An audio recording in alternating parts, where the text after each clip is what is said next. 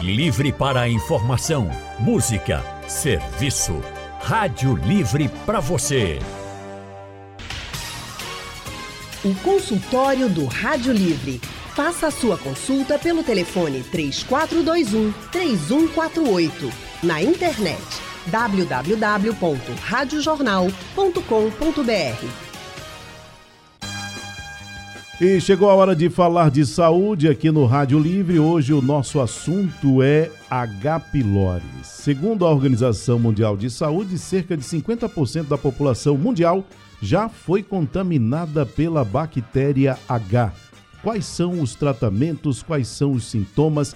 É sobre isso que a gente vai falar agora com o gastroenterologista Gerson Brasil. Ele atua no Hospital Universitário Oswaldo Cruz da Universidade de Pernambuco e na Clínica Multigastro dos Hospitais Memorial São José e Esperança Olinda. Boa tarde, doutor Gerson.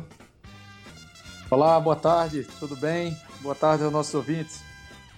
Também conversamos com a médica Lúcia Reis. Ela é especialista em clínica médica, atua no Hospital Universitário Oswaldo Cruz e em consultório particular. Doutora Lúcia, muito boa tarde. Oi, Tony, boa tarde. Boa tarde ao colega Gerson. E como eu costumo dizer, bom dia e boa noite a todos que nos acompanham nas demais plataformas. Exatamente, porque Rádio Jornal é Pernambuco falando para o mundo e o consultório do Rádio Livre ainda é reprisado na nossa programação durante a madrugada. Hoje a gente falando sobre H. pylori. E aí eu começo perguntando ao Dr. Gerson.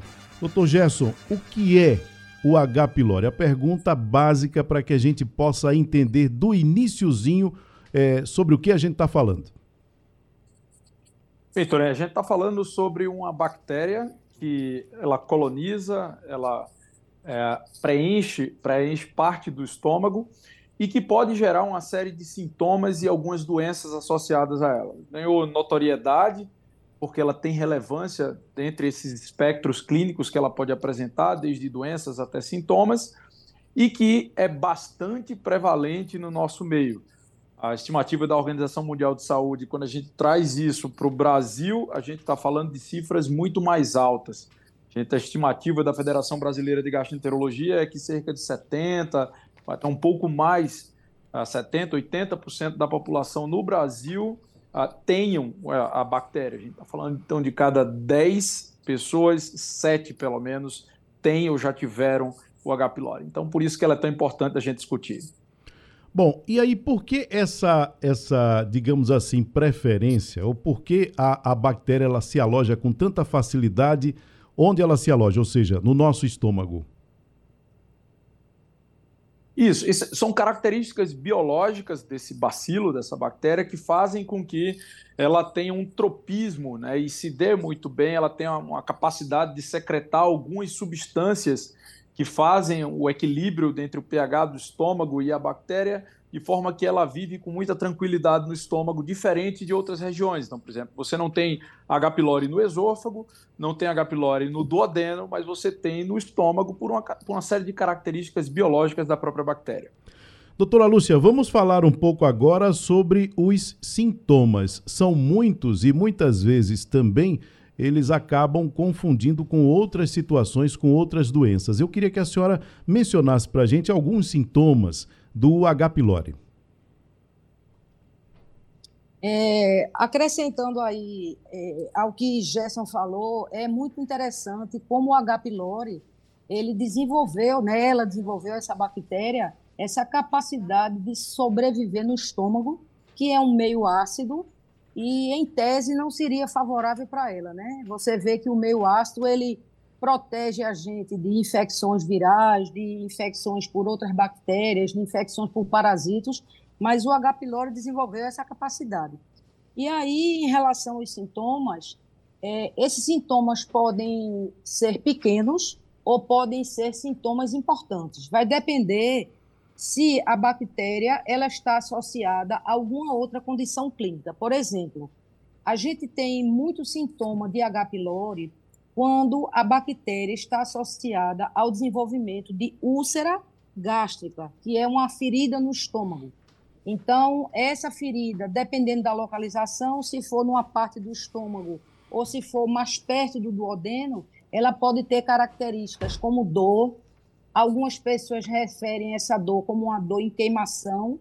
Alguns pacientes, dependendo da localização, sentem aquela sensação de fome e melhoram quando se alimentam, mas depois de duas, três, quatro horas a dor reaparece. Alguns pacientes referem que a dor piora quando se alimenta e tem pacientes que acordam de madrugada com dor. Então, a, a, e muitas vezes é um achado, vamos dizer assim, de exame. A gente pede uma endoscopia por outro motivo e o endoscopista surpreende a presença da bactéria indiretamente quando ele faz a endoscopia, a biópsia e é detectado a bactéria. Então, os sintomas podem ser desde pequenos sintomas ou ausência de sintomas ou até sintomas importantes. Quer dizer, a gente pode não sentir nada e ter a bactéria alojada na gente. Isso pode passar quanto tempo? Olha, se acha que a bactéria ela pode sobreviver durante muitos anos no estômago e é como o Gerson falou, ela está colonizada no estômago. O que quer dizer isso? Ela está morando ali e não está provocando nenhum sintoma. Agora, se você faz a endoscopia e constata, por exemplo, a presença de uma úlcera, então você sabe, através da biópsia, que a bactéria pode ou não estar presente. Então, ela pode não dar sintoma nenhum. Você fez a endoscopia, por exemplo, por outra indicação, porque o paciente tem uma queixa, por exemplo, que sugere refluxo. E aí você tem uma gastrite leve, surpreende a bactéria, mas ela não está necessariamente associada aos sintomas que o paciente refere. Perfeito. Bom, 991478520. Se você tem alguma dúvida, a conversa sobre H. pylori começou agora. Dá tempo de você participar do consultório do Rádio Livre de hoje, mandando a sua pergunta para o nosso WhatsApp. Doutor Gerson, é, como é que a bactéria chega até nós? Como é que a gente contrai essa bactéria? A forma mais comum de, de adquirir o H. pylori, é, Tony, é através da alimentação, tá? É, através do nosso dia a dia, das refeições, com os fômites, os talheres, os pratos, uh, os alimentos. Essa é a forma mais comum. E essa é por essa razão que também existe a possibilidade de você ter a bactéria, tratar e, num futuro, reinfestar-se com a bactéria porque essa via de transmissão é muito comum de adquirir, uma vez que todos nós temos o hábito, uns mais, outros menos, de se alimentar na rua, muitas vezes com alimentos uh, in natura, saladas, que, cuja alimentação, cuja a, a higiene, a limpeza não seguiu alguns critérios uh, importantes. Então, essa é a principal fonte uh, de transmissão do Helicobacter pylori. Doutora Lúcia, vamos falar um pouco a respeito do diagnóstico. O que é que eu preciso fazer para saber se eu tenho H. pylori? Se eu estou entre esse número aí da população que tem, se eu apresentar um, um sintoma ou até se estiver assintomático, porque a gente já entendeu que também pode ficar durante muito tempo sem absolutamente sintoma algum. Mas quais são os exames? O que é que é feito? Como é que se chega ao diagnóstico? É, o diagnóstico, Tony, ele pode ser feito através de um teste respiratório, hum. ele pode ser feito também através de um teste sorológico, que seria um exame de sangue, e pode ser feito também, é, são métodos que a gente diz não invasivos, através da pesquisa nas fezes. Mas, assim, do ponto de vista prático, Gerson aí vai lhe orientar e orientar a gente também, é o seguinte: a gente por uma série de fatores econômicos e fatores também de logística, vamos dizer assim, o método mais frequentemente utilizado é através da endoscopia digestiva. É um exame que é feito com extrema segurança, é um exame, hoje em dia, que se faz é, com muita segurança e, durante o exame, o médico endoscopista que está fazendo o exame, ele pode lançar mão de um teste bioquímico e ele pode também fazer uma biópsia de uma região que ele acha que pode estar infestada pela bactéria. Então, é assim: às vezes a gente, como clínico, a gente pede uma endoscopia digestiva e não discrimina necessariamente que é com a pesquisa de H. pylori. Por quê? Porque o médico que faz a endoscopia, naquele momento, ele vai ter muito mais critérios para poder definir a realização dessa biópsia. Então, eu posso nem pedir a pesquisa de H. pylori e ele fazer. Por quê? Porque, pela experiência dele, ele vai ver que ali tem uma área de úlcera, é uma área suspeita, tem uma área de palidez maior, e ele vai fazer a biópsia. Então, de uma maneira geral, do ponto de vista prático, o exame, vamos dizer assim, universal, principalmente no nosso meio, é a endoscopia digestiva alta, com este teste da urease, que é o teste bioquímico, ou principalmente através da biópsia, que é feita sem nenhum tipo de problema, sem nenhum tipo de complicação durante a própria endoscopia.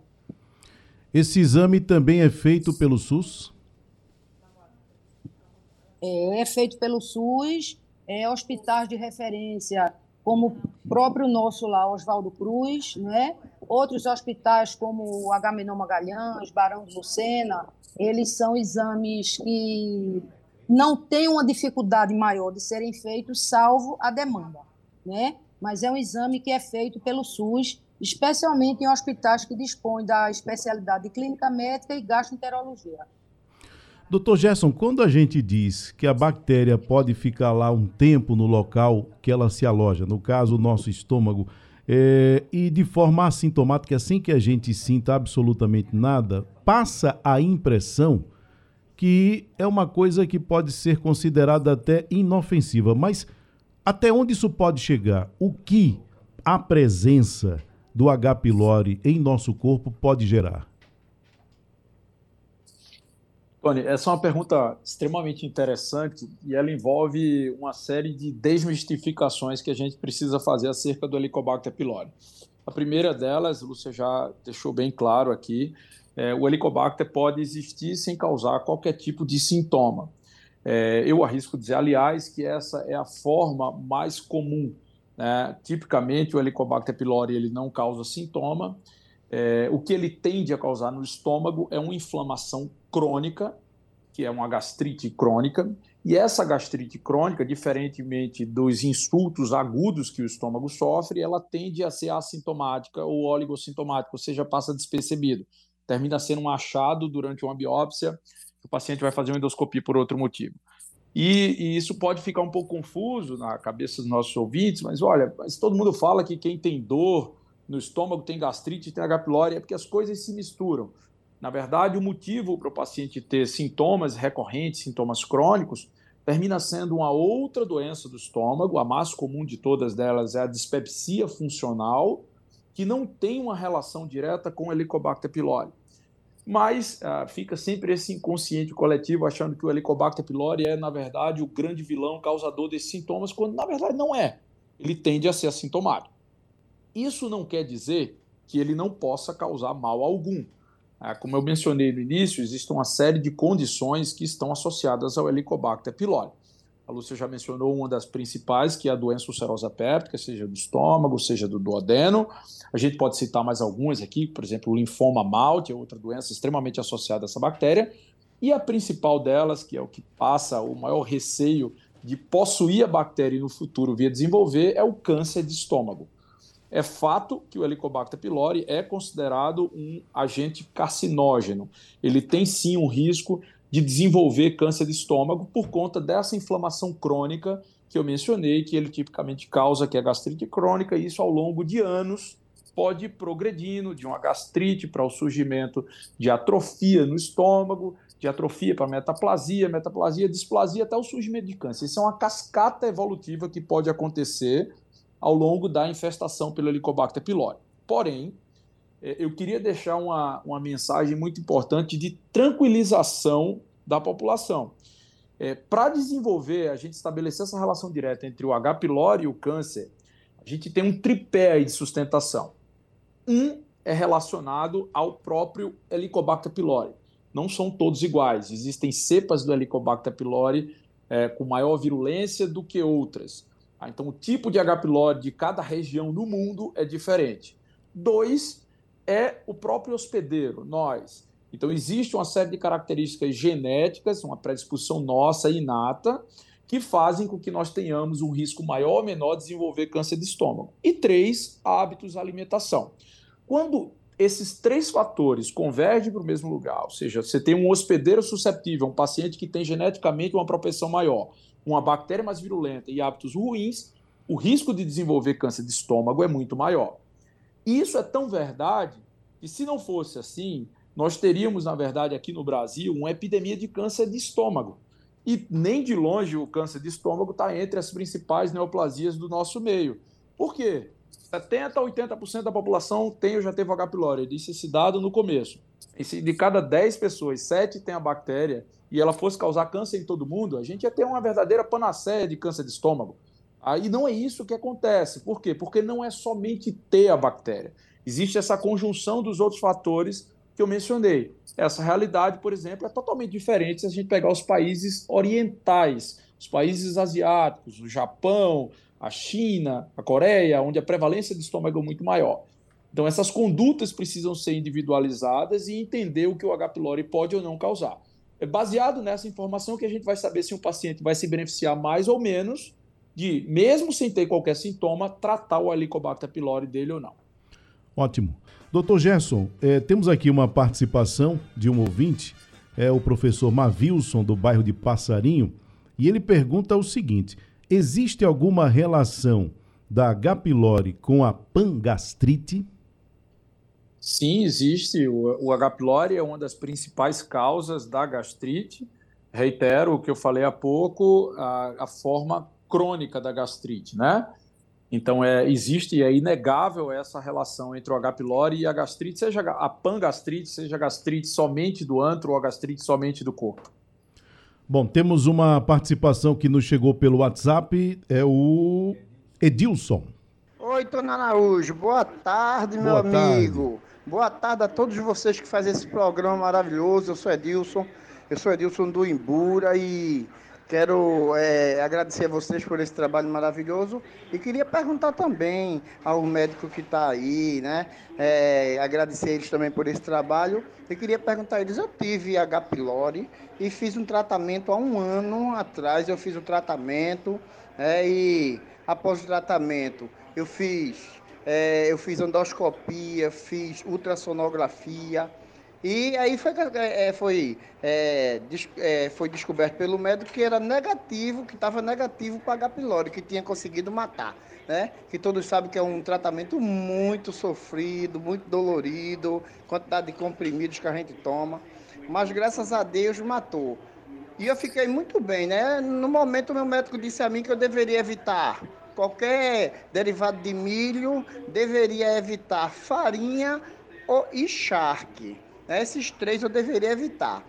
Infelizmente, às vezes eu, eu, eu ultrapasso e, e, não evito, mas eu estou sentindo muita azia todos os dias. Eu queria saber se tem alguma coisa a ver, mesmo depois de ter matado a bactéria. Obrigado, boa tarde para vocês e um abraço. Doutora Lúcia, ele fez o tratamento e, segundo o que diz, o tratamento foi bem sucedido, mas ele volta a sentir alguns sintomas. Pode ser que tenha voltado e aproveitando, como é que é feito o tratamento de H. pylori? É, pois não. É, em primeiro lugar, o tratamento ele é feito com. As pessoas acham feito, o Edilson falou, que é um tratamento sofrido, porque esse tratamento ele é feito por uma média de 14 dias e nesses 14 dias você tem que tomar normalmente quatro comprimidos pela manhã, quatro comprimidos à noite. Desses quatro comprimidos, três são dois tipos de antibiótico. Então, tem esse desconforto né, da ingestão dessa grande quantidade de comprimidos. Algumas pessoas toleram melhor, outras não. O comprimido podem ter, é, por exemplo, diarreia, podem ter cólica, mas assim, é um tratamento que dura, em média, 14 dias. E se a pessoa tiver a úlcera associada, ela também vai tomar mais alguns dias, até umas quatro semanas, de uma substância que contém na primeira parte do tratamento, que continua, que é para, vamos dizer assim, diminuir a acidez do estômago, né? No caso particular do, do colega Edilson, é, a gente precisa avaliar outros, outros motivos que poderiam provocar essa azia, né? Porque muitas vezes a pessoa tem o que a gente chama de dispepsia. O que é dispepsia? Grosseiramente, é como se fosse uma má digestão. Então, às vezes a pessoa também tem intolerância a alguns tipos de alimento. Por exemplo, ela não se dá muito bem com derivados de glúten, com derivados de lactose.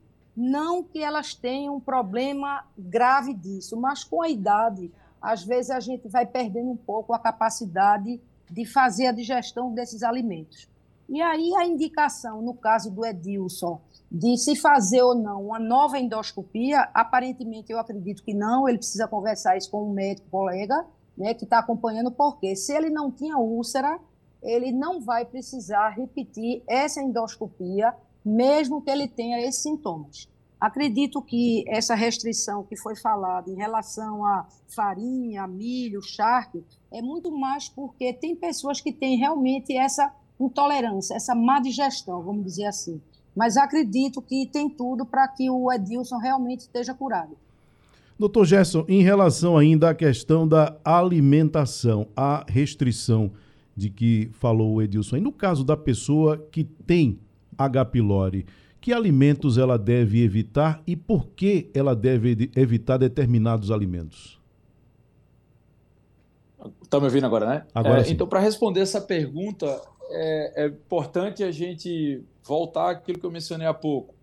É, a gente precisa separar o que é, que é sintoma decorrente do H. pylori do que são as outras causas que, que, que geram sintomas gastrointestinais. A Lúcia falou há pouco agora da dispepsia, das intolerâncias alimentares, intolerância ao glúten, intolerância à lactose, a própria doença do refluxo, que pode causar essa queimação.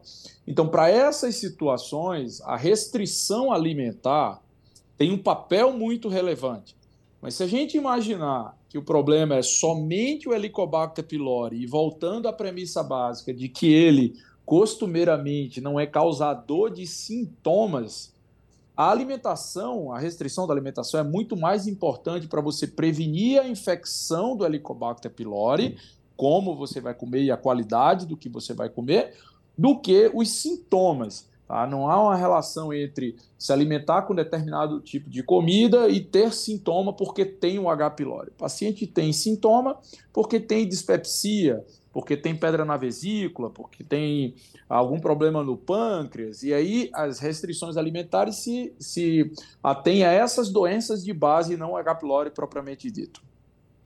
Qual é o momento, doutor Gerson, de procurar o médico? O que é que a pessoa precisa estar atenta que aconteceu e que ela disse assim, bom, eu agora preciso fazer alguma coisa. Obviamente que a gente tem sempre que estar tá buscando orientação médica, buscando fazer exames, está com tudo em dia. Mas nesse caso em especial do H. pylori, o que é que liga o alerta? Perfeito.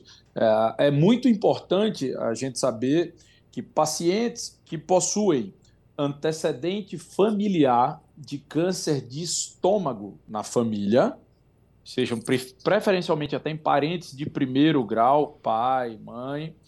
Uh, esses pacientes, mesmo sem qualquer tipo de sintoma, devem procurar uma consulta com um médico especializado, com um clínico, com um gastroenterologista, para poder saber se possui ou não a bactéria e fazer o devido tratamento. Então, neste cenário, é mandatório. Para pacientes que pessoalmente já tiveram doença ulcerosa péptica, né, que são as úlceras do estômago e do duodeno, pacientes que já tiveram alguns tipos específicos de câncer, como o linfoma do estômago, esses pacientes também precisam procurar assistência médica e fazer um acompanhamento com um especialista pelo risco que eles têm de desenvolver novas doenças associadas ao Helicobacter pylori. Esses são os dois principais grupos tá, que a gente tem uh, de históricos uh, familiares e pessoais. Procurar assistência médica, mesmo fora desse contexto, sempre que o paciente tiver sintoma. Mesmo que depois, uh, esmiuçando durante a consulta, se chega à conclusão de que a causa dos sintomas não é o Helicobacter pylori, se o paciente tem sintomas do trato atribuíveis ao trato gastrointestinal, dor, queimação, empachamento, eructação, Então, tudo isso deve motivar uma consulta. Tá? Então, teve sintoma e quando não tem sintoma, nesses principais cenários que eu elenquei, é motivo para procurar assistência médica. Doutor Gerson Brasil, aproveitando que o senhor está com a palavra, muito obrigado pela sua participação, pelos seus esclarecimentos no consultório de hoje. Eu que agradeço o convite, Tony, a atenção, agradeço aos nossos ouvintes, agradeço a Lúcia pela participação e até uma próxima oportunidade. Doutora Lúcia Reis, obrigado pelas orientações, obrigado pela sua participação no consultório. Eu que agradeço, Tony. Queria só fazer uma, uma chamadinha rápida é, para que as pessoas não criem o hábito de tomar remédio de estômago aleatoriamente. Não há necessidade de tomar remédio de estômago só porque você toma tantos comprimidos para outros problemas. E eu queria, é, Tony, pedir licença ao colega Gerson, pedir licença a você e pedir licença aos seus ouvintes. E vou tomar a liberdade de mandar um abraço para minha filha, Maria Luísa Reis, que eu ainda não tive a oportunidade de abraçar, e ela foi aprovada hoje em segundo lugar no vestibular de gastronomia. Desculpem a caduquice de mãe, mas foi irresistível. Tô louco para ver minha filha. Parabéns, então, filha. Te amo. Parabéns para ela. Fica aqui também os nossos parabéns, né? Temos que comemorar sim, claro. Ótimo. Parabéns a ela, viu, doutora? Bom, terminamos Obrigada, o... obrigada mesmo. Terminamos o consultório do Rádio Livre com essa excelente notícia, né? da doutora Lúcia. E lembrando que o consultório é reprisado na madrugada na programação da Rádio Jornal. O Rádio Livre de hoje fica por aqui. A produção é de Gabriela Bento, trabalhos técnicos de Big Alves, Edilson Lima, Sandro Garrido e Caio Oliveira. No apoio, Valmelo. A coordenação de jornalismo é de Victor Tavares, a direção é de Mônica Carvalho. Sugestão ou comentário sobre o programa que você acaba de ouvir, envie para o nosso WhatsApp 99147 8520.